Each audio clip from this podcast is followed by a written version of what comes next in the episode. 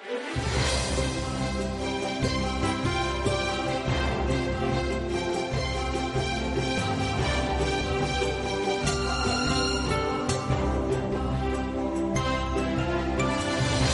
Trilla, con Juan Quintana, Capital Radio. Muy buenos días, gente del campo, y buenos días, amigos del campo y de sus gentes. Otra vez nos acompañáis aquí, en estas ondas de Capital Radio, para hablar o para escuchar, para lo que ustedes quieran, porque ya saben que también pueden contactar con nosotros a través de correo electrónico de estos asuntos que tanto nos gustan de nuestra agricultura, de nuestra ganadería, de nuestra alimentación, en fin, y asuntos que eh, pueden escuchar gracias al control técnico de Néstor Betancor y, por supuesto, aquí a la palabra, a la voz de Jesús Moreno, que me acompaña. ¿Qué tal, Jesús? Hola, buenos días. Muy bien. Bueno, pues eh, estamos aquí cerquita, cerquita de, muchos temas de actualidad que vamos a empezar a anticiparles. Eh, por ejemplo, vamos a hablar con el eh, director de Relaciones Institucionales de Pascual, con Óscar Hernández. ¿Y por qué? Pues porque cumple nada más y nada menos que Calidad Pascual que 50 años desde que su desde su origen, eh, su creador, don Tomás Pascual, un muy conocido de toda la sociedad española y especialmente en nuestro sector, decidió lanzarse a esta gran aventura. Así que... Ya comentaremos cuando hablemos con él. Sí, sí, sí, muchas, muchas historias, muchos proyectos. Y, le hablaré de, mi, de mi relación con Tomás Pascual, fundador. Pues ahí está, ahí está, de ello vamos a hablar. Y tampoco nos olvidemos que ha sido, se ha celebrado el Día Mundial de las Abejas el 20 de mayo, ya saben, un contexto eh, difícil para, para estos animalitos, para estos seminópteros, y que por supuesto vamos a abordar con un especialista, un entomólogo, mejor dicho, eh, muy profesional y que conoce muy bien todo lo vinculado a las abejas, que es don Oscar Aguado y sobre todo su relación con el sector agrario, que es clave, y lo que se está haciendo precisamente para hacer que cohabiten y que haya sinergias entre las abejas los cultivos. Y otro tercer eh, tema de interés eh, que vamos a comentar con ustedes es un nuevo proyecto, bastante novedoso por cierto, de la compañía Betalia. Y es que Azucarera, a través de su marca Betalia, en colaboración con la Granja de Desarrollo Vino AGM y con el auspicio del Instituto Tecnológico Agrario de Castilla y León, lanza una nueva gama de productos prebióticos para la alimentación animal. Eh, ¿Qué son? ¿Qué aportan? ¿Qué papel juega la remolacha en todo este proceso y el azúcar obtenido de la remolacha? Lo conoceremos eh, con Silvia Fernández Lara, que es responsable de desarrollo de negocio de Betalia. Y otros muchos asuntos que vamos a ir aquí poco a poco comentando en nuestros espacios eh, de actualidad y queremos acercándoles a los micrófonos. Les recuerdo nuestro correo electrónico latrilla arroba capitalradio.es.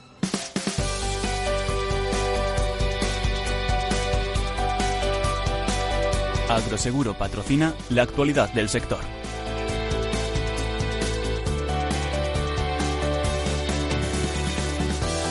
Pues arrancamos como todas las semanas recordando algunos eh, temas de actualidad con Lucía Martín y comenzamos con la disminución de las poblaciones de abejas que supone una amenaza para la seguridad alimentaria. A nivel global, aproximadamente dos tercios de las plantas de cultivo destinadas a la alimentación dependen de las abejas y otros polinizadores para producir frutos y semillas. Entre las causas responsables del declive en la población de abejas habría que destacar las prácticas agrícolas intensivas, el uso excesivo de productos agrícolas y el cambio climático. En el Día Mundial de la Abeja, la Organización de Naciones Unidas para la Agricultura y Alimentación destacó el importante papel que juegan todos los países para proteger unas aliadas fundamentales en la lucha con la malnutrición. Y China podría ver incrementadas sus importaciones de productos lácteos como consecuencia de la propagación de la peste porcina africana. La propagación de la enfermedad dentro del territorio chino está provocando el sacrificio de miles de cerdos por este motivo. Se augura un aumento de la demanda de carne de vacuno por parte de la población del gigante asiático como alternativa a la proteína animal de porcino. Algunos especialistas estiman que puede ser un incentivo para reorientar las explotaciones de vacas lecheras al mercado de carne, con el objetivo de intentar mejorar los ingresos vía precio. Por otra parte, se espera que la importación de productos lácteos en China continúe siendo elevada a lo largo de esta campaña. Y cambiamos de tercio. Teresa Rivera, ministra de Transición Ecológica en Funciones, no descarta abordar a la prohibición del uso de glifosato. La ministra del ramo anunció durante su asistencia al foro Petersberg en Berlín que España no descarta abordar la prohibición del uso de glifosato. La ministra se mostró partidaria de estudiar medidas de forma conjunta entre su ministerio y los de Sanidad y Agricultura. Hay que recordar que la Unión Europea renovó la licencia al uso de glifosato en 2017. A pesar de ello, países como Francia ya han tomado medidas al respecto, adelantando una prohibición parcial. La sectorial francesa de productores de trigo estima que no utilizar glifosato puede suponer un coste adicional al agricultor del orden de 50 a 160 euros por hectárea. Y finalizamos en Bruselas porque el Consejo Europeo ha aprobado el nuevo reglamento sobre fertilizantes. Con esta nueva norma se pretende promover un mayor uso de materiales reciclados para producir fertilizantes y disminuir los riesgos que determinados eh, residuos eh, provocan, podrían causar en la salud de los ciudadanos europeos. A través de este reglamento también se establecen nuevos requisitos para la libre circulación y comercio de fertilizantes dentro del territorio europeo. Se aplica tanto a los productos fabricados dentro de la Unión como a los procedentes de terceros países. Agroseguro ha patrocinado la actualidad del sector. Bueno, Jesús, eh, hasta aquí este primer eh, bloque de noticias. Eh, ¿Algo que, comentar? Hombre, pues sí, siempre hay que conviene hacer algún comentario. Bueno, la, primera noticia la vamos a tratar más profundamente cuando hablemos con nuestro invitado, este entomólogo especialista en, abejas, ¿no? Sí, lo que está bien es que haya un día mundial. parece que hay una concienciación ahora de, las abejas, ¿no? Al margen del problema. Mm del, problema que ligado al tema, que es el, problema de los precios de la miel y el etiquetado, pero al margen de eso, pero unido al mismo problema, conviene, conviene estudiar cuál es el, problema que tienen las abejas para que no proliferen, es decir, para que disminuya. Y luego, se, luego hay muchos proyectos también de, concienciación y, como decíamos, un poco de intentar vincular eh, lo que es el desarrollo de las propias abejas con de los cultivos. ¿no? Por ejemplo, el Museo de Fe ha cogido una exposición eh, fotográfica de insectos polinizadores dentro de un proyecto que se llama, del que hemos hablado aquí varias veces además en este programa, Operación Polinizador, que es un programa impulsado por la compañía Singenta para favorecer eh, la polinización, ¿no? que es bastante interesante, merece la pena acercarse a verlo. ¿no? Y luego la autoridad eh, Europea de Seguridad de los Alimentos, la EFSA, está creando un grupo consultivo también de partes interesadas para apoyar su próxima revisión de la guía sobre evaluación de riesgos de pesticidas y abejas, precisamente. ¿no? Se va a consultar al grupo en varias etapas durante la revisión y se les quiere proporcionar bueno, pues información. Se quiere obtener eh, información procedente de este grupo, de un trabajo científico de la EFSA, para revisar todos los documentos que hay en la actualidad. ¿no? La Comisión ha pedido que la revisión en concreto se centre en las evidencias sobre la mortalidad de las abejas, pero teniendo en cuenta el, manejo realista de la apicultura y la mortalidad y también lo que ellos llaman rutas de exposición, eh, que son un poco a través de la aplicación de por pulverización, tratamiento de semillas o incluso aplicación granular. Es decir, se sigue trabajando bastante. En... Hombre, que tiene que ser un estudio en conjunto. Aquí tienen que hay, hay, que hay que hay que oír a los apicultores, a ver dónde piensan ellos cuál es el problema y luego todas las autoridades y expertos pues ponerse, a, a, trabajar eh, con el fin de que este problema se, resuelva. Parece ser que este mundial tiene que ocurrir un día mundial de algo para que se, tome en serio el, problema que tenga esa cosa en cuestión. El día mundial de la abeja, vamos a ver si. O cuando se toma algo en serio, se crea un día mundial. puede ser también, sí. Bueno, el tema de China, eh, importación de sus eh, productos eh, lácteos, la peste porcina que se está expandiendo muy intensamente en el continente asiático. Oye, qué curioso. Ya, ya comentamos, ya comentamos la, semana pasada el problema de la, peste porcina africana en, los países asiáticos, fundamentalmente en China y en Vietnam. Pero es curioso, esto se me antoja a una jugada de billar, ¿no? Con una bola tiras otra. Es decir, los, los chinos, como ha descendido la producción de porcino, pues para alimentarse de proteínas dice que van a tirar de las vacas. Claro, al tirar de las vacas para, para, consumo de carne va a bajar la producción de, leche y entonces se abre, se, se, espera que, se aumenten las, importaciones de lácteos, lo cual de rebote nos no, puede venir bien a, nosotros. Es, curioso que por el tema del porcino acabe también, afecte a, los productos lácteos. ¿eh? Y luego el, glifosato sigue, sigue caliente. En, España la verdad es que había habido sobre todo con el gobierno del PP, se había respetado profundamente el tema de, del glifosato. Los cinco años, que eran 15, y luego dijeron que cinco, pues bueno, los cinco. Los cinco y a estudiar el problema en, mm. profundidad, vamos a ver. Pero no, ahora ya, pum, a la carrera.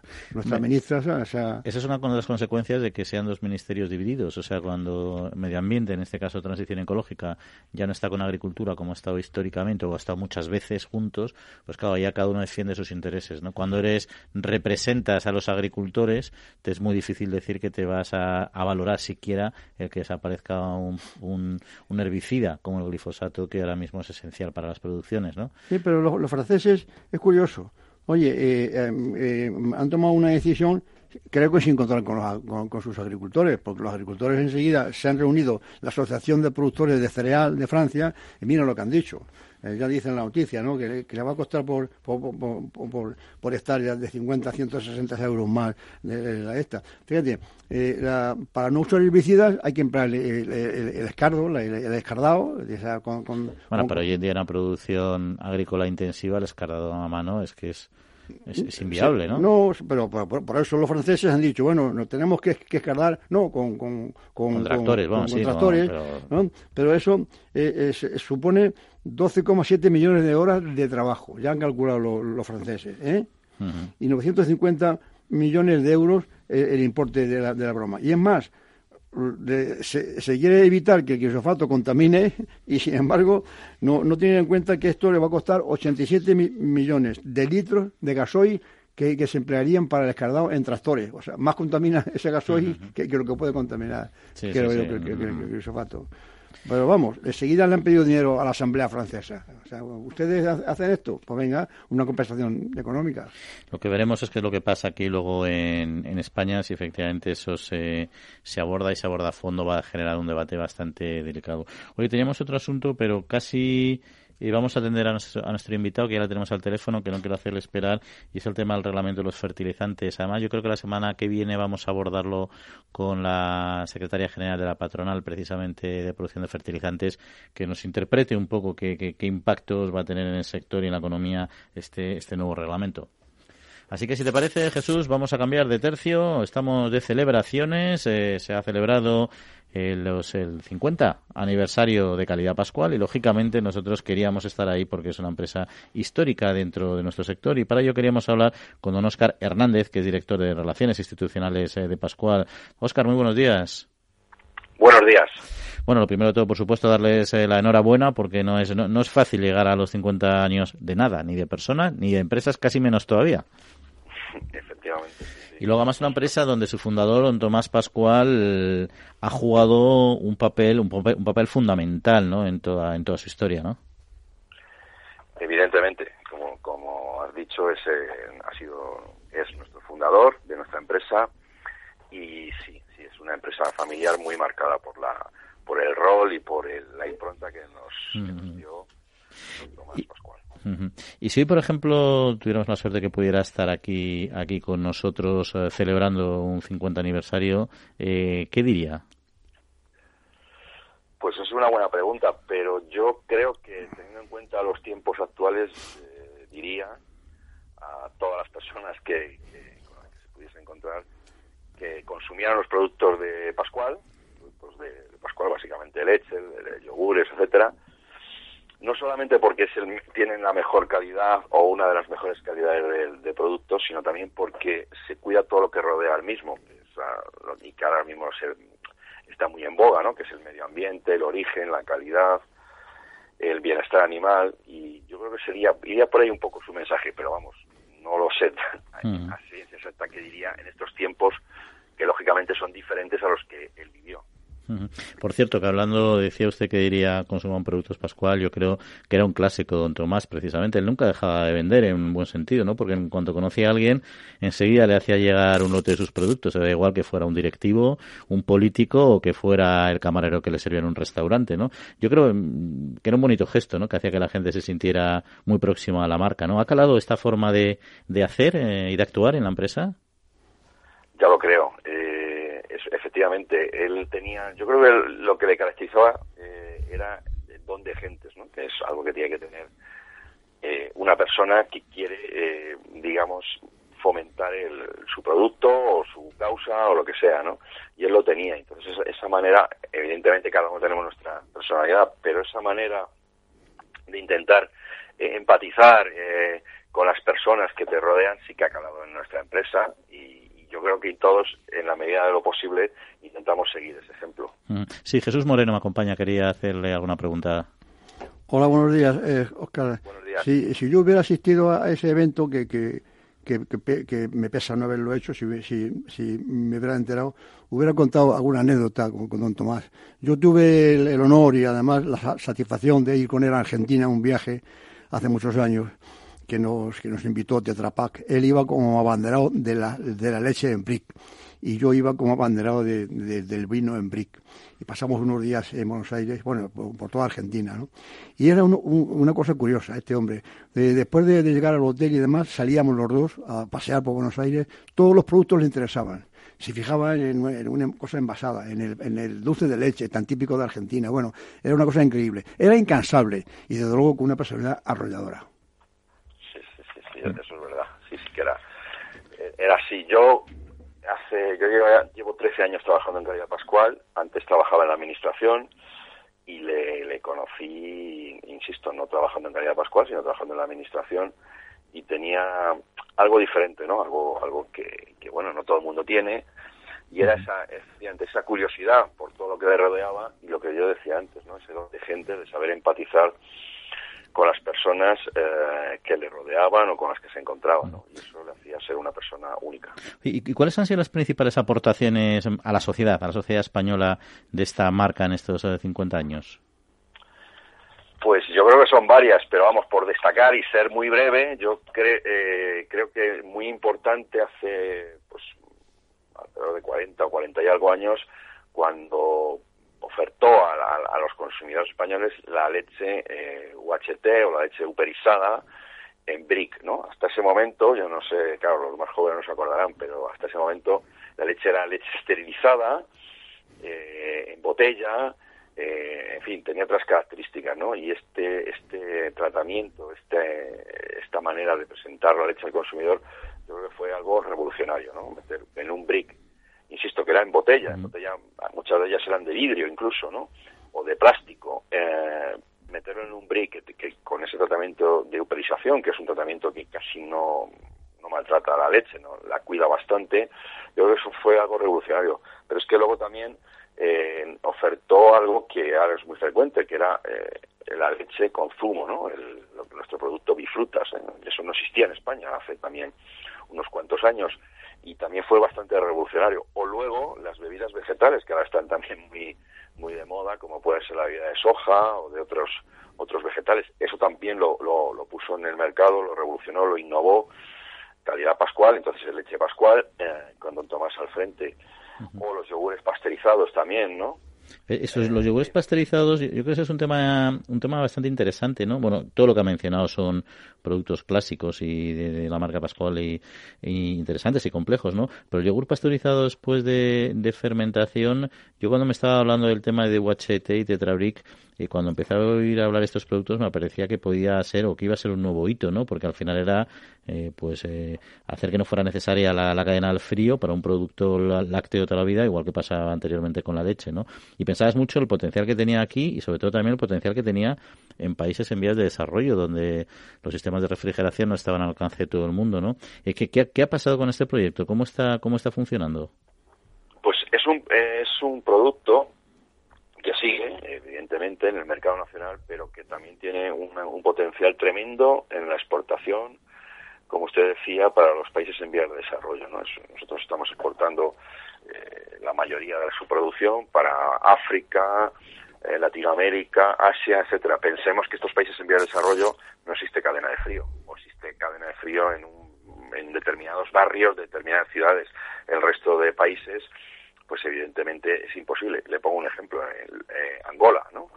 Un país eh, que tuvo muchos años de guerra, en fin, que está ahora mismo intentando salir de la pobreza, eh, pues este producto, el yogur pasteurizado, es un producto mm, de máxima repercusión en el, en el mercado angoleño, porque, insisto, país con un clima cálido, tropical, en el que no hay cadena de frío y bueno, gracias a estos productos, pues muchos niños, muchas madres, muchas familias, pues pueden acceder a un alimento que es rico en proteína, no lo olvidemos, también tiene grasa, azúcar, que en estos países, insisto, y que eh, se puede, se mantiene a temperatura ambiente, eh, hace que puedan pues tener un mínimo de alimentación, ¿no? Y, yo creo que en, en, Filipinas también está también teniendo ahora mucho éxito este producto.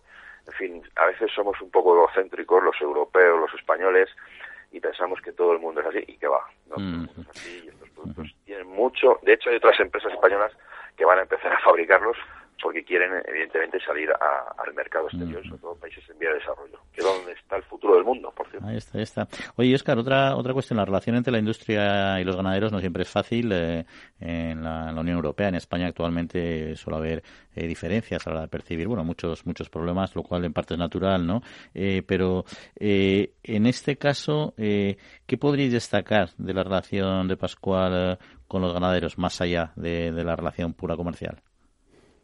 Bueno, pues yo destacaría dos cosas. Yo de formación soy veterinario, eh, siempre me he movido mucho en el, tema del campo, del sector agropecuario, no solamente pecuario, pero también el, agrario. Pero bueno, en el caso de los ganaderos, que forman una parte importantísima de, calidad pascual, hay un dato muy importante para mí, eh, y es que eh, el 90% de nuestros ganaderos llevan con nosotros más de 10 años. Esto no es fácil, sabes que los contratos ahora, que es obligatorio en España, en, el sector lácteo, bueno, y, en todos esos sectores por de la cadena alimentaria, te obligan a, en, el sector lácteo por lo menos a tener que ser en un año, pues bueno, puedes cambiar, ¿no? Al cabo de un año puedes cambiar, puede haber otra oferta, bueno, pues con nosotros llevan, insisto, el 90% de los ganaderos llevan más de 10 años. La, el, digamos que la, la relación que tenemos con, con los ganaderos es determinante, eh, desde el primer momento, esta mañana misma, ayer por la tarde, eh, me decía un compañero mío que eh, los, desde el primer momento la empresa de Don Tomás se volcó con el campo, ¿no? con los ganaderos, pues no solamente en una cuestión comercial de comprar leche, sino también de asesoramiento, de dar, dotarles de, de, tanques de frío, seguridad alimentaria, ahora con el bienestar, toda la leche de calidad pascual tiene la certificación de, en este caso, de AENOR, de bienestar animal, de, welfare quality, en fin, siempre la relación con los ganaderos ha sido determinante para la buena consecución de, tener una buena leche, ¿no? Y eso es algo que yo, desde el primer día que, que me, vamos, que conocí a don Tomás, nos inculcó. Antes me preguntaba por qué nos había inculcado, ¿no? Que había dejado. Pues yo creo que es una de las cuestiones, ¿no? Que no, nosotros no, no compramos leche tenemos relación con ganaderos que evidentemente ofrecen o eh, producen leche. Y, ya, ya así Jesús, ¿qué te no, que, que, le iba a decir a Oscar que bastante más de 10 años he, ido yo a, vaquerías por, por aquí, por Madrid, los alrededores, y estaban todas con, vamos, esas vaquerías en concreto, todas limpias, pintadas con resina y tal. Y bueno, y esto dice, dice, esto es que, es que don Tomás no, nos pide mucha limpieza, nos paga un poquito más la leche, pero nosotros tenemos que tener la, la vaquería como, como un quirófano. Eso hace más, de 10 años y 15, ¿eh? que yo ya, ya soy muy mayor. hablando de, de, una permanencia de vínculo con nosotros, por de media, ¿no? Los hay que llevan pues 30 años, ¿no? Entonces esto, estas cosas son esos detalles, esos gestos, esas cuestiones que te, te hacen ver las cosas de, no sé, de una manera diferente, ¿no? Y la leche, que efectivamente es un producto muy delicado, pues nosotros eh, desde el principio se ha cuidado siempre el tema de la seguridad alimentaria y la calidad. Muy bien. Y ahora el bienestar. Don Oscar Hernández, director de Relaciones Institucionales de Pascual, pues muchas gracias por atender nuestra llamada y otra vez enhorabuena. y que cumplan 50 años más. Ahí está, ahí, ¿Eh? ahí estaremos para verlo, ¿no, Jesús? Vamos, yo... que, la, que, la medicina avanza mucho. Esperemos a ver. Bueno, un saludo. Muchas gracias. Hasta luego. Amaneces antes que el sol y conviertes la vida en nueva vida. Y alimentas el futuro de los tuyos. Te proteges de enfermedades.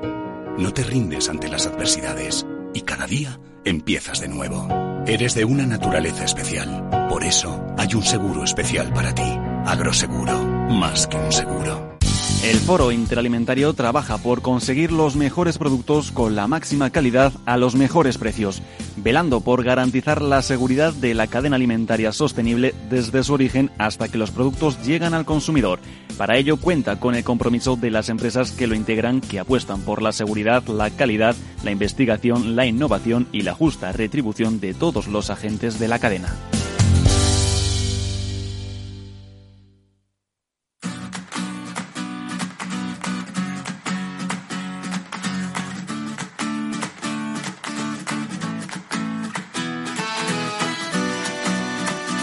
Pues si te parece, vamos Lucía con un segundo bloque de noticias y arrancamos tal como lo dejamos en Bruselas porque había un importante retroceso en las exportaciones de frutas y hortalizas de la Unión Europea a terceros países durante la pasada campaña 2018. Los datos actualizados ofrecidos por la Oficina Europea de Estadística, Eurostat, muestran una disminución de las exportaciones de frutas y hortalizas comunitarias de un 15% en volumen y un 5% en valor en 2018 con respecto a los datos de 2017.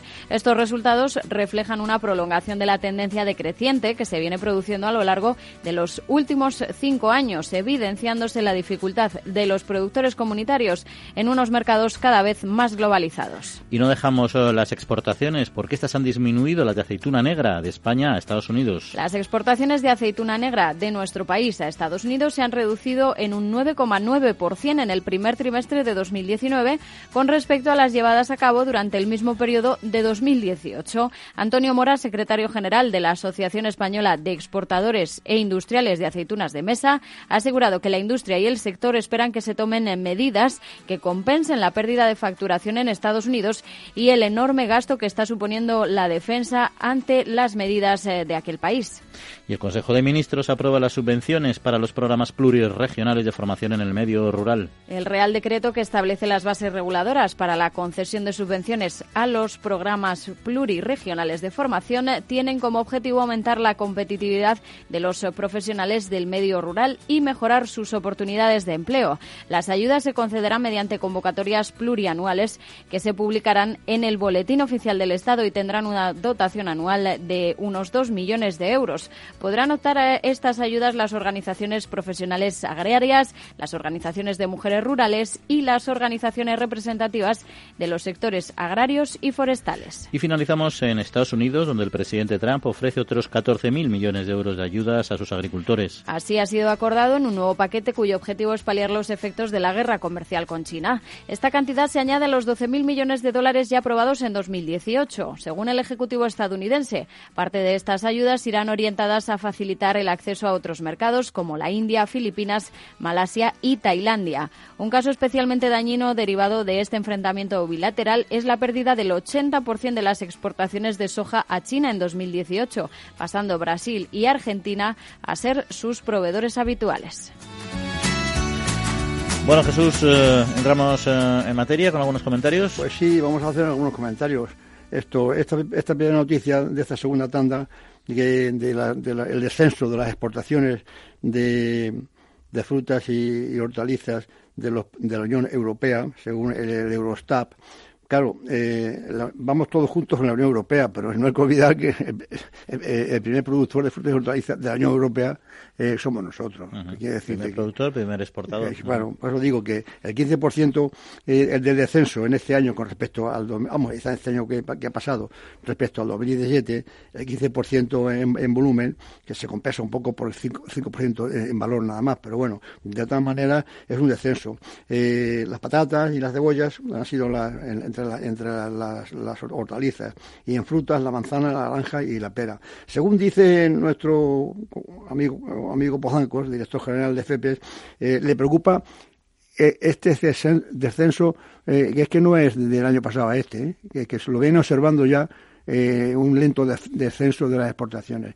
Y yo creo que esto tiene que ver bastante con un tema que aquí hemos tratado con frecuencia, y yo creo que hoy también pasaría a la palestra, que es el tratamiento que, se da a los productores de, terceros países, las exigencias que, tienen esos productores que son mucho menores que, las que tienen que cumplir los agricultores de, la Unión Europea en cuanto a todo, ¿no? en cuanto a, productos a utilizar, la mano de obra más barata, en fin, algo, tiene que ver con, esto. Pues sí, yo creo que, o sea, yo creo que ahí puede haber dos cosas. Una, lo que dices tú, efectivamente, que en nuestro sistema productivo es bastante más caro que, el de otros espacios económicos, no, no hablo de Estados Unidos, sino en otros muchos lugares, y se está desarrollando cada vez más la actividad agraria en muchos países con sistemas de producción mucho más económicos, con menos controles medioambientales, sociales, menos exigencias, y eso hace también que nuestros productos sean menos competitivos. La otra opción es que estuviera aumentando el consumo interno de tal manera que al final exportáramos menos, porque tuviéramos menos oferta, pero ese no es el caso, porque yo creo que no está aumentando tanto el consumo de frutas y hortalizas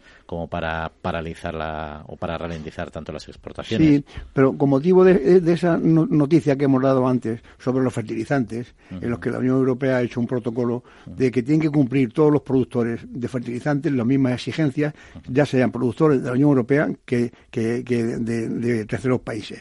Y dice, dicen las asociaciones agrarias nuestras, que la UPA y COA, oiga, ¿por qué no se emplea el mismo criterio en, lo, de las frutas y, las naranjas de, Sudáfrica y demás? Igual que este criterio de los fertilizantes. O sea, las mismas exigencias que tiene un fabricante de, abonos de, Europa, tiene que tener de un país al cual nosotros compramos. Es una así, cosa. Así, así, debería ser, así debería ser. Sí, sí, sí. Así es en los fertilizantes. Y, dicen las, las, asociaciones con toda razón, ¿por qué no nos emplea este mismo criterio para, la, para los productos agrarios?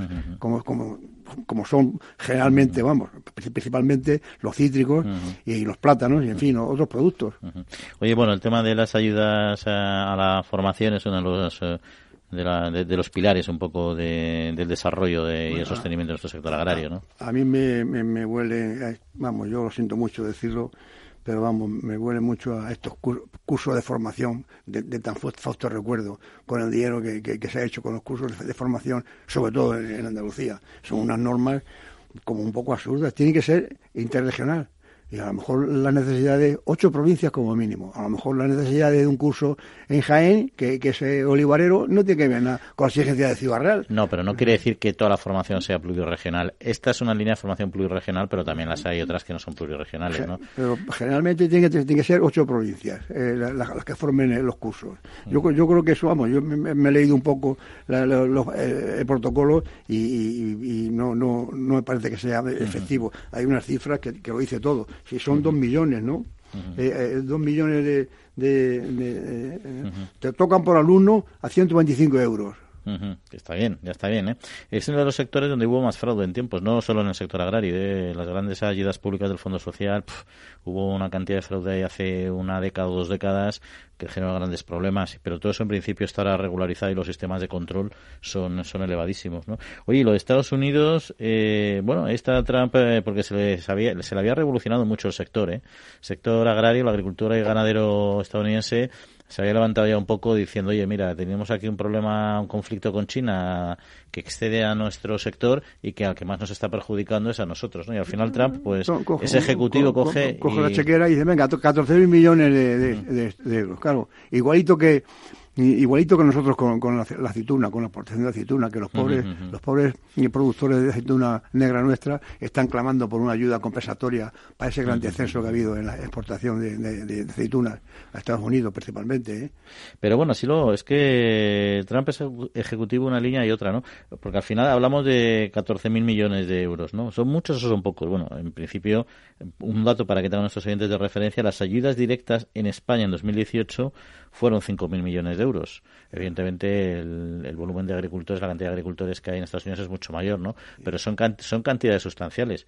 Pero es, es curioso que este, bueno, es que este, este, país, estos países grandes hacen un poco, no lo que quieren, sino que, que claro, operan eh, esto, la, la, la, la, cuestión de la cintura negra eh, lo, lo, plantea Estados Unidos porque dice que en España, vamos, en España, en los países europeos hay subvenciones a la agricultura. Entonces son productos subvencionados de ahí han puesto los aranceles. Y, y, ahora va a ser despachada con una subvención de 14 mil millones eh, eh, para, el sector de la soja.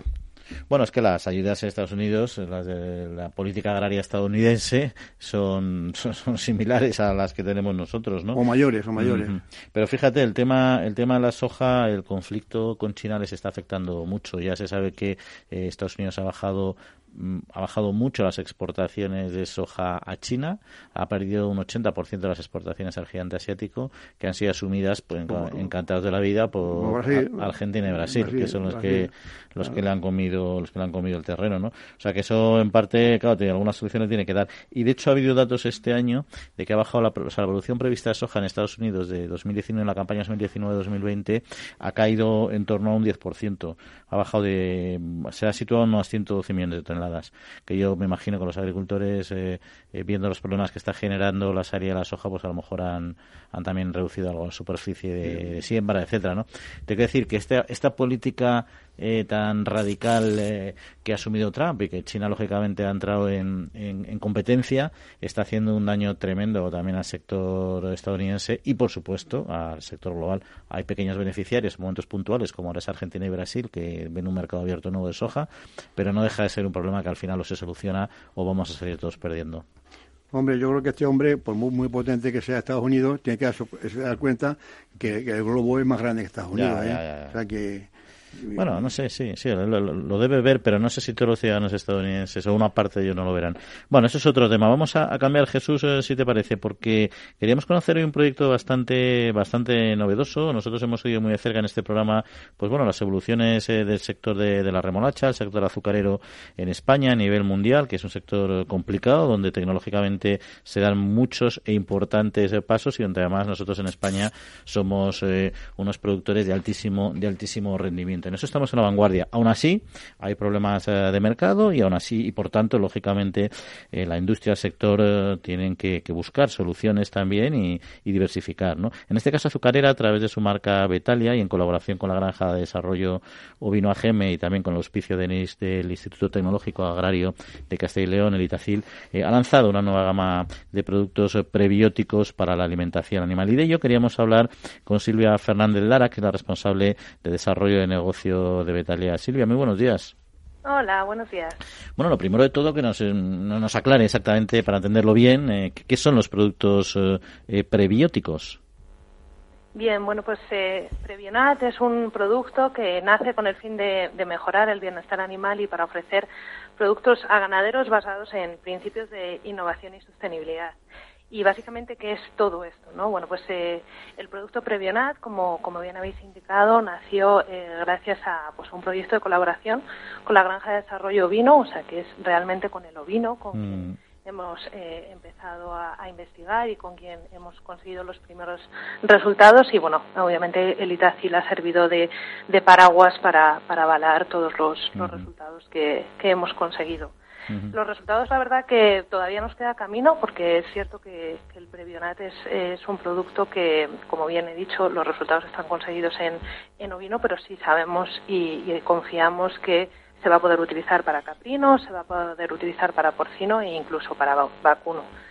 Básicamente, los resultados que hemos obtenido pues, demuestran, eh, en primer lugar, una mejora de la ganancia media diaria, es decir, eh, los corderitos eh, ganan más peso con este producto y disminuye el número de animales enfermos que necesitan recibir tratamiento antibiótico. lo que podríamos decir es que el Previonat favorece el no uso de antibióticos preventivos, fundamentalmente para temas eh, gastrointestinales.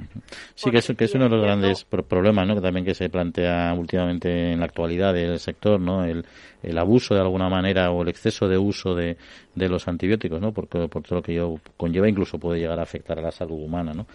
Y yo entiendo que esto viene a dar un poco, no, a paliar o e, este problema de alguna manera, ¿no? una, una alternativa, ¿no? Por supuesto, o sea, realmente el, mayor beneficio que, obtenemos con eh, ofreciendo este prebiótico, que es Previonat, es intentar promover el desarrollo de una microbiota beneficiosa en el intestino. Podríamos decir que lo que hacemos es eh, eh, crear y aumentar el número de microbiota beneficiosa en el intestino para poder eliminar aquella que no beneficia al animal. De esa manera, en cualquier momento en el que pudiese entrar algún tipo de enfermedad, el, animal tiene un sistema inmunitario muchísimo mejor, eh, muy aumentado, y eso es lo que hace que esos eh, antibióticos mm. preventivos no se necesiten. ¿Y, qué aporta la, la, remolacha en este, en este, para la elaboración de este producto? Bueno, eh, básicamente, bueno, el producto, como, como hemos dicho, está está desarrollado a base de fructooliosacáridos y además eh, a base de plantas medicinales. Y bueno, pues eh, varias de las materias primas con las que este producto se, se hace provienen de, la remolacha. ¿Y cuánto tiempo ha invertido eh, Betalia en el desarrollo de, este medicamento? Nosotros llevamos trabajando con la, con la granja GM tres años. hemos tenido distintos proyectos. Empezamos con, con, uno de nuestros productos, que es el, el Betafos, y hemos ido eh, elaborando eh, a partir del Betafos eh, distintos proyectos con distintos resultados y finalmente llegamos a, ofrecer el, el Previonat. ¿Y cuál es el objetivo de Betal? Es decir, ¿qué mercado creen que tiene o que, va a tener un producto como el suyo en nuestro sector ganadero, ahora en el ovino en concreto?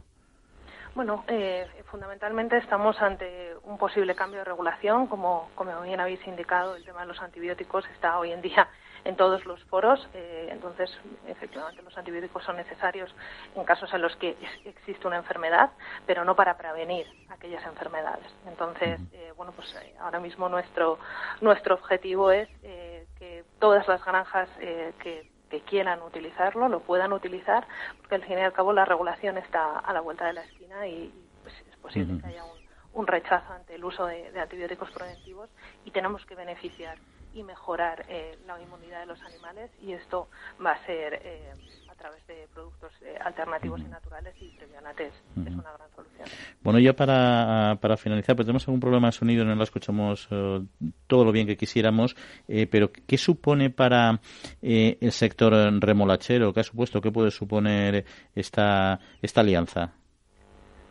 Bueno, para el sector remolachero, azucarera, además de, de, trabajar en, en el sector de alimentación humana, hace tres años lanzó su marca de Italia, en la que ha diversificado para poder ofrecer productos eh, tanto de alimentación animal como de alimentación vegetal, como para usos industriales. Es una diversificación más de, nuestra estrategia y, la verdad que, es ofrecer soluciones a, nuestros clientes, ya sea por la parte de alimentación humana como por la parte de alimentación animal o vegetal. Muy bien, pues eh, Silvia Fernández Lara, responsable de desarrollo de negocio Betaria, pues muchas gracias por acercarnos esta innovación y que tengan mucho éxito y un saludo. Muchísimas gracias a vosotros, un saludo. El Foro Interalimentario es una asociación sin ánimo de lucro que agrupa empresas punteras del sector agroalimentario que trabajan con más de 22.000 pymes y productores primarios.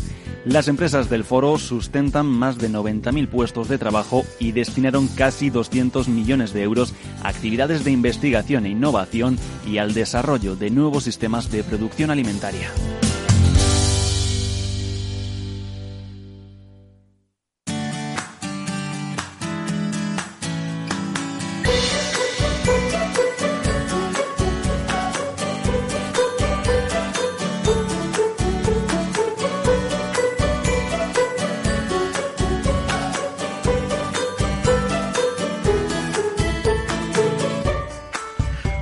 Intentando, como ya les eh, comentamos al principio del programa, localizar a nuestro nuestro último invitado, que era precisamente para hablar del tema de las abejas. Queríamos hablar con un entomólogo en concreto, porque hoy ya no queríamos conocer la visión del sector, que la conocemos, y los problemas, aunque también hablemos de ello, sino una visión más técnica, pero estamos teniendo problemas con la comunicación. Así que vamos a seguir intentándolo y si no, ya la semana próxima intentaríamos hablar con él. De todos modos, eh, Jesús, el problema de las abejas, como decíamos antes, sigue, eh, sigue caliente. Yo creo que no se sabe todavía cuál es el origen de este nivel de desabejamiento, pero tampoco sé yo si realmente ya es dramático o no es dramático. Es algo que sí que me gustaría que nos aclararan. A ver. Eh, eh, eh, yo creo que el problema no es, no es solamente de España, yo creo que es general. No, es a nivel mundial, sí, sí, sí. Lo que tampoco sé es cómo está distribuido, si afecta a toda. O sea, si hay una un deslinde territorial o una prevalencia mayor o menor prevalencia por, territorio, sí. Ahí no lo sé. Entonces te voy a comentar otras eh, noticias en un poco formato más breve, que sí me gustaría acercar a nuestros oyentes. Es, por ejemplo, que Provacuno ha actualizado su imagen corporativa a las nuevas tendencias con un simbolismo apropiado a los principios que quiere transmitir. ¿Que ¿Cuáles son? Modernidad y, por supuesto, en este sector, tradición. No se la podemos enseñar porque estamos en la radio, pero es muy chula, así que les recomendamos que se metan en su página web de Provacuno y ahí podrán ver esta nueva imagen corporativa. Y por otro lado, ha tenido lugar la quinta sesión presencial del curso de experto universitario en comunicación agroalimentaria en el bloque logístico de Mercadona. Se ha celebrado en Cienpozuelos, en Madrid. Arrancó la jornada con la participación del director general del Foro Interalimentario, Víctor Juste, quien explicó eh, que su entidad, una organización sin ánimo de lucro compuesta por Mercadona y varios de sus interproveedores, trabaja cada día para mejorar la transparencia en el sector alimentario, la calidad de los productos que compra el por ello siempre llamado jefe, que no es otra persona que el consumidor, y también optimizar la experiencia de compra del propio consumidor. Y ya para terminar, el tercer Congreso de la Industria Agroalimentaria de Navarra, Alimenta Meeting Point, organizado por Navarra Capital punto es InagriFood. En este congreso, Felipe Medina, responsable de cadena alimentaria de la Asociación Española de Distribuidores, Autoservicios y Supermercados de Asedas, aseguró que los supermercados todavía están arrancando en lo que se refiere a la utilización de las tecnologías de la comunicación y opino que el avance del comercio digital se ve retardado por factores como la gran oferta de proximidad, los estrechos márgenes de rentabilidad, de rentabilidad del sector, que lo complican, por cierto, o las restricciones al reparto derivadas de las normas de movilidad sostenible y de reducción eh, de emisiones. Bueno, estas son solo algunas eh, cuestiones, pero hablando de, de consumo, de, de, gran consumo, había algunos otros eh, temas que son, que son interesantes. Por ejemplo, el gran consumo alerta del descenso del turismo y de su efecto en la hostelería. Así, la Asociación de Empresas de Gran Consumo habla del descenso del turismo extranjero, un sector que en 2009 no aportará crecimiento a la hostelería y a la restauración, lo cual a brote pronto eh, llama la atención, ¿no? Sí, dicen, creo que, vamos, esto es tuyo que ha hecho, ha hecho AECOC, esta asociación que, tú has mencionado. Esto, eh, fundamentalmente, eh, el, turismo nuestro, el 75% es, son de países comunitarios, ¿no? principalmente del Reino Unido y, de Alemania. Entonces, eh, este, por un lado, el Reino Unido, el tema del Brexit, que afectará o, está afectando ya a la, a la venida de ingleses a España, y luego un poquito un poquito la crisis que se que se que se avecina o inicia en, Alemania que buscan precios más baratos no siendo yo creo que Turquía uno de los de, de, los mm, países que más competencia nos hacen, porque son países más económicos, ¿no? Con lo cual, oye, pues habrá que, que, que encenderse las pilas a ver cómo se puede compensar este, este descenso, ¿no?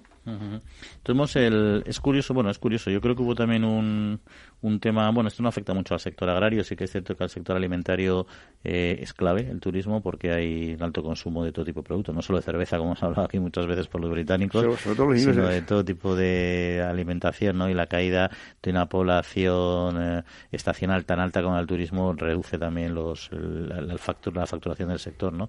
Hubo una época que había mucha inseguridad eh, en todo el norte de África y también Turquía, etcétera, y es verdad que se paralizó, o sea, se reorientó mucha parte de ese turismo y se refocalizó en España, lo cual nos vino muy bien, pero ahora mismo las situaciones están empezando a tranquilizarse un poco más y yo creo que esos nuevos destinos están están cogiendo están cogiendo fuerza, ¿no? De todas maneras, yo creo que hay, mm, hombre, esto, la asociación AECO que la asociación de, de, de, gran consumo, quiero decirte, hay, hay también gasto y consumo fuera de, esta organización, pienso yo, ¿eh? sobre todo en la, en la, ribera del Mediterráneo, todo el mundo no va a comprar frutas y hortalizas, por ejemplo, a, a, un, a, una, a un, eh, de estos de ICOC, que yo creo que hay una, una venta de, cercanía que yo creo que se, sale un poco de, de de, las cifras que, que, pueda manejar la asociación de, grandes de, grandes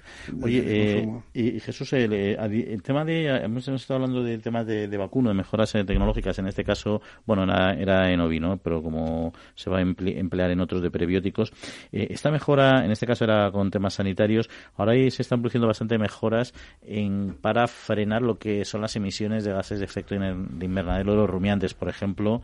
Eh, una investigación me parece interesante que es bueno primero nuestros oyentes saben que los rumiantes las vacas eh, con las emisiones de gases gástricos los, los tradicionales pedos de toda la vida de un nivel de contaminación muy elevada en la atmósfera con el metano. yo creo que yo, yo creo que, que, es una exageración. Está muy exagerada esa cifra. Hace hace tiempo dimos aquí esa noticia de un estudio que hicieron que, no produce ni el 6%, y los coches parece que es el 60-70%, y los pobres animales se, llevan la culpa. Pero bueno, este, estudio que, que, han hecho, um, por lo visto, esto eh, dándole a los animales eh, en, la alimentación, eh, en las raciones de, a base de linaza, de, extruida, o sea, de, lino, y colza molida, se produce un, se produce en, los rumiantes pues una menor producción de, de, metano. No, un 7%. Se supone con haciendo fórmulas eh, fórmulas de piensos con, con estas oleaginosas, con este, consigue, consigue bajar un 7% las emisiones de metano y mantener los, los rendimientos más o menos de producción láctea. De, todas, maneras, eh, se exagera mucho en cuanto a echarle la culpa al vacuno de la emisión de, de, metano. Comparación con otras, con la industria, por ejemplo, y, los vehículos y los camiones. Bueno, cada uno produce sus, sus gases, ¿no? lo que pasa es que es cierto que cada uno se hay que responsabilizar de lo suyo, aunque sea menor que los otros, y a mí sí me da la sensación que, que el sector eh, agrario, el ganadero en este caso, se ha puesto las pilas o se las han puesto, que da igual que da lo mismo. O sea, al final el tema es que está haciendo sus deberes y de muchas maneras diferentes, entre otras, entre otras formas de esta, o sea, cuidando la alimentación y adaptándola, están consiguiendo, se puede conseguir reducir de una manera de una manera sustancial. Es decir, que no hay que renunciar a comer carne para que las vacas contaminen menos, porque parece que todo lo va a arreglar el ser vegetariano. Lo que pasa es que Con todo el respeto a los vegetarianos, ¿eh? pero vamos. No, no, lo que pasa es que como, como tal noticia dice que, que, que, el, metano, que, que suena, suena suena muy mal, ¿no? El nombre, como el, el butano, el metano, que un animal que está en el campo tranquilamente, que produzca metano, parece que, es una contradicción. Pero en fin, así es, Oye, y, una buena noticia, lo del protocolo, nuestros oyentes sabrán, bueno, posiblemente no, lo sepan, a lo mejor solo algunos, ¿no? Pero bueno, da igual. El sector del tomate, ha, desde ha habido bastantes años en los que no ha podido exportar a Canadá por un problema eh, de, plaga de la polilla del tomate. Y bueno, pues a partir de hace unas eh, semanas se ha desbloqueado y se ha aprobado un protocolo para poder exportar tomate español nuevamente a Canadá. Bueno, fue, oye, un, protocolo que a mí se me antoja fácil de cumplir.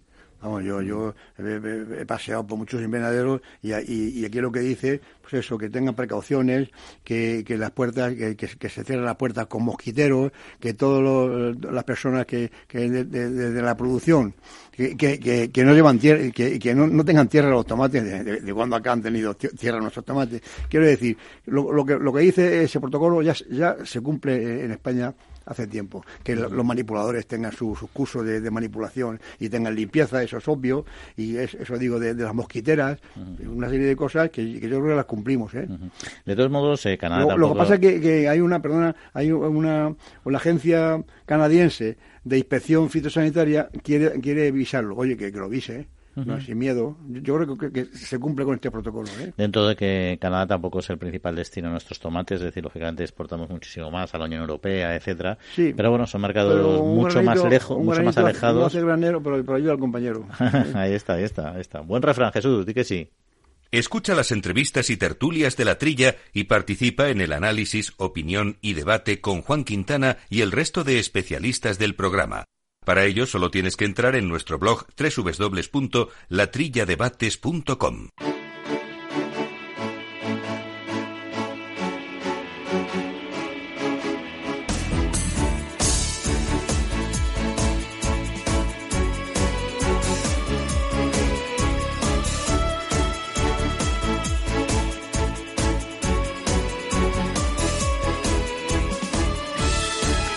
Bueno, más eh, temillas, biotecnologías, eh, los célebres eh, transgénicos u OMGs, organismos modificados genéticamente, mil maneras de llamarles. Bueno, el caso es que los Estados miembros reclaman a Bruselas que aclare la normativa a este respecto. Los ministros dieron en general su apoyo a Holanda, que pidió a la Comisión Europea que pusiera luz en este asunto, teniendo en cuenta sobre todo las plantas obtenidas de las nuevas técnicas de selección como es la mutagénesis. Es decir, ya no solo hablamos de los eh, eh, productos transgénicos habituales que aquí conocemos muy bien, como el que se usa para la lucha contra el taladro o el que... Si no fuera por eso, que, que sería del maíz. O el de las malas hierbas, que aquí no está autorizado en... Eh, en España, pero bueno, bueno, pues ahí se va buscando aclaración. Yo creo que no solo por la mutagénesis, sino por otros muchos temas, sería conveniente que la Unión Europea, siempre decimos, abriera un poquito más, fuéramos, fuéramos un poquito más ancho de miras, más amplios de miras y pudiéramos competir en igualdad de condiciones con los productores de otros países. Volvemos a lo de siempre. Compramos soja transgénica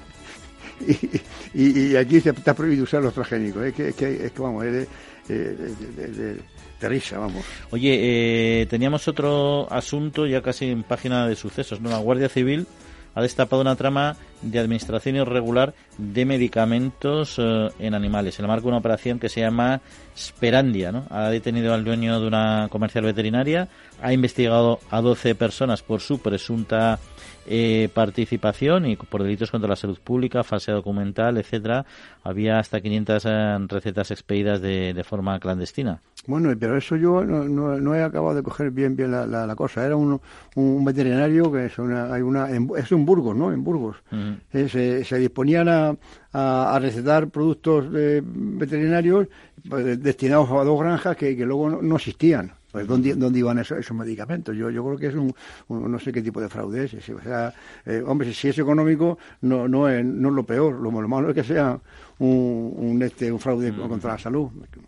Oye, ¿y la, Asociación Animalista que está condenada a pagar 3.800 euros por calumnias a un ganadero a través de las redes sociales? Yo, esta noticia me, alegra. No me gusta que condenen a nadie, pero oye, que pongan un poco coto a lo que se puede decir, ¿no? A, mí, a mí no, me, alegra. Me disgusta que no sean 20.000 euros o 30.000 en vez de, en vez de 3.800. Es que, por lo visto, esta señora se dedicaba a, a, a, un pobre ganadero, a difamarle, que no cuidaba al ganado, que, que no le daba de comer, en fin. Y la Guardia Civil ha hecho una inspección seguida de, de, esta ganadería y cumple, vamos, y es todo mentira. Claro, eh, eh, la, Guardia Civil ha llevado un informe al juez y, y, le, ha, puesto una multa, pero esa multa para mí es pequeña. Ya está bien de, infundios y de, esto, oye.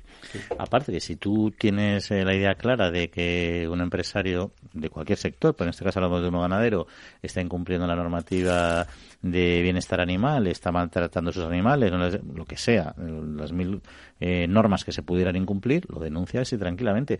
Pero lo que no puedes utilizar son las redes sociales, porque a mí me suena más, claro, ese nivel de información no tenemos, ¿no? Me suena más a vendetta, a, a disputas eh, personales que al final se intenta resolver vía redes sociales, que es donde saben que puedes hacer mucho ruido y, perjudicarte en algo muy importante como es tu reputación y por lo tanto tu negocio. Y en ese sentido yo creo que hace muy bien la, efectivamente la Guardia Civil en controlar lo que se puede hacer a través de redes sociales si es más o menos, no lo sé, pero yo creo que ya 3.800 euros ya es un buen susto, ¿eh? Económicamente te hacen un buen, un buen agujerito. Lo, pagará la asociación, en vez de esta, esta, esta señora o, señorita, ¿Tú, crees? lo pagará la, asociación de, de, animalistas, no la PAMMA pues esa, quien sea. Yo creo que igual me van por otro lado, ¿eh? Que cada uno es dueño de sus palabras, ¿eh? Pero, pero bueno.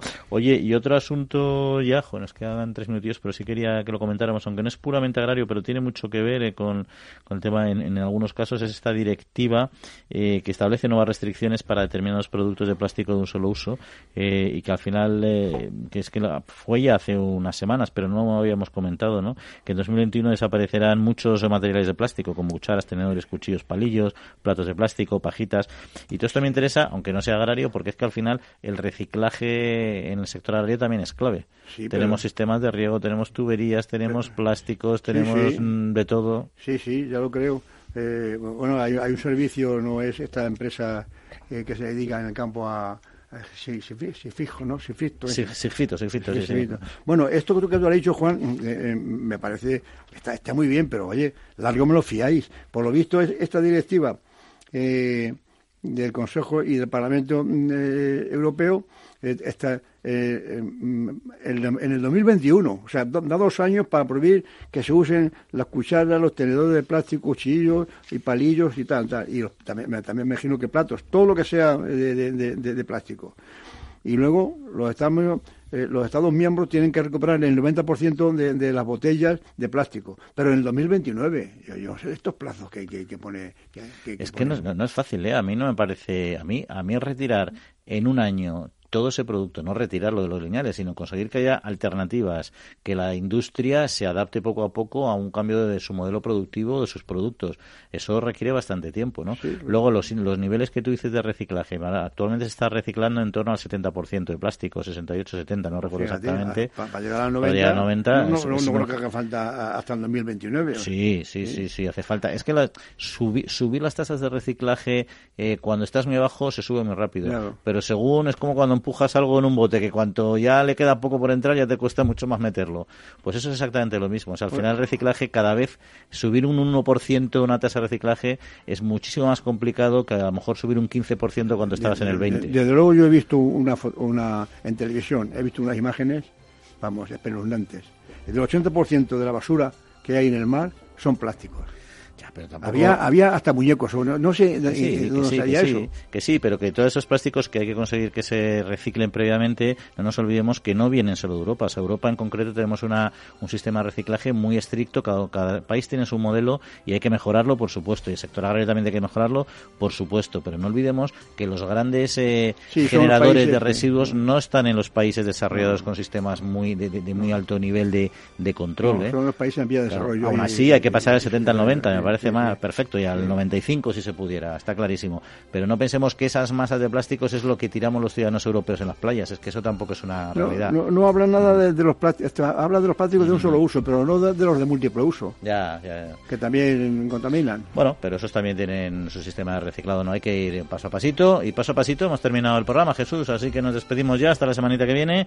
Agradecemos a Néstor Betancor, el mando de los controles técnicos, y a todos ustedes que pasen muy buenos días. Juan, Ale, un saludo, hasta luego.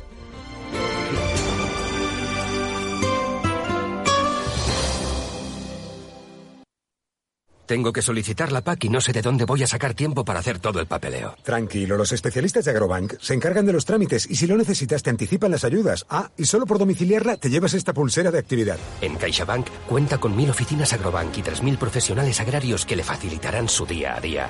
Agrobank, pasión por el mundo agro. Capital Radio. Siente la economía.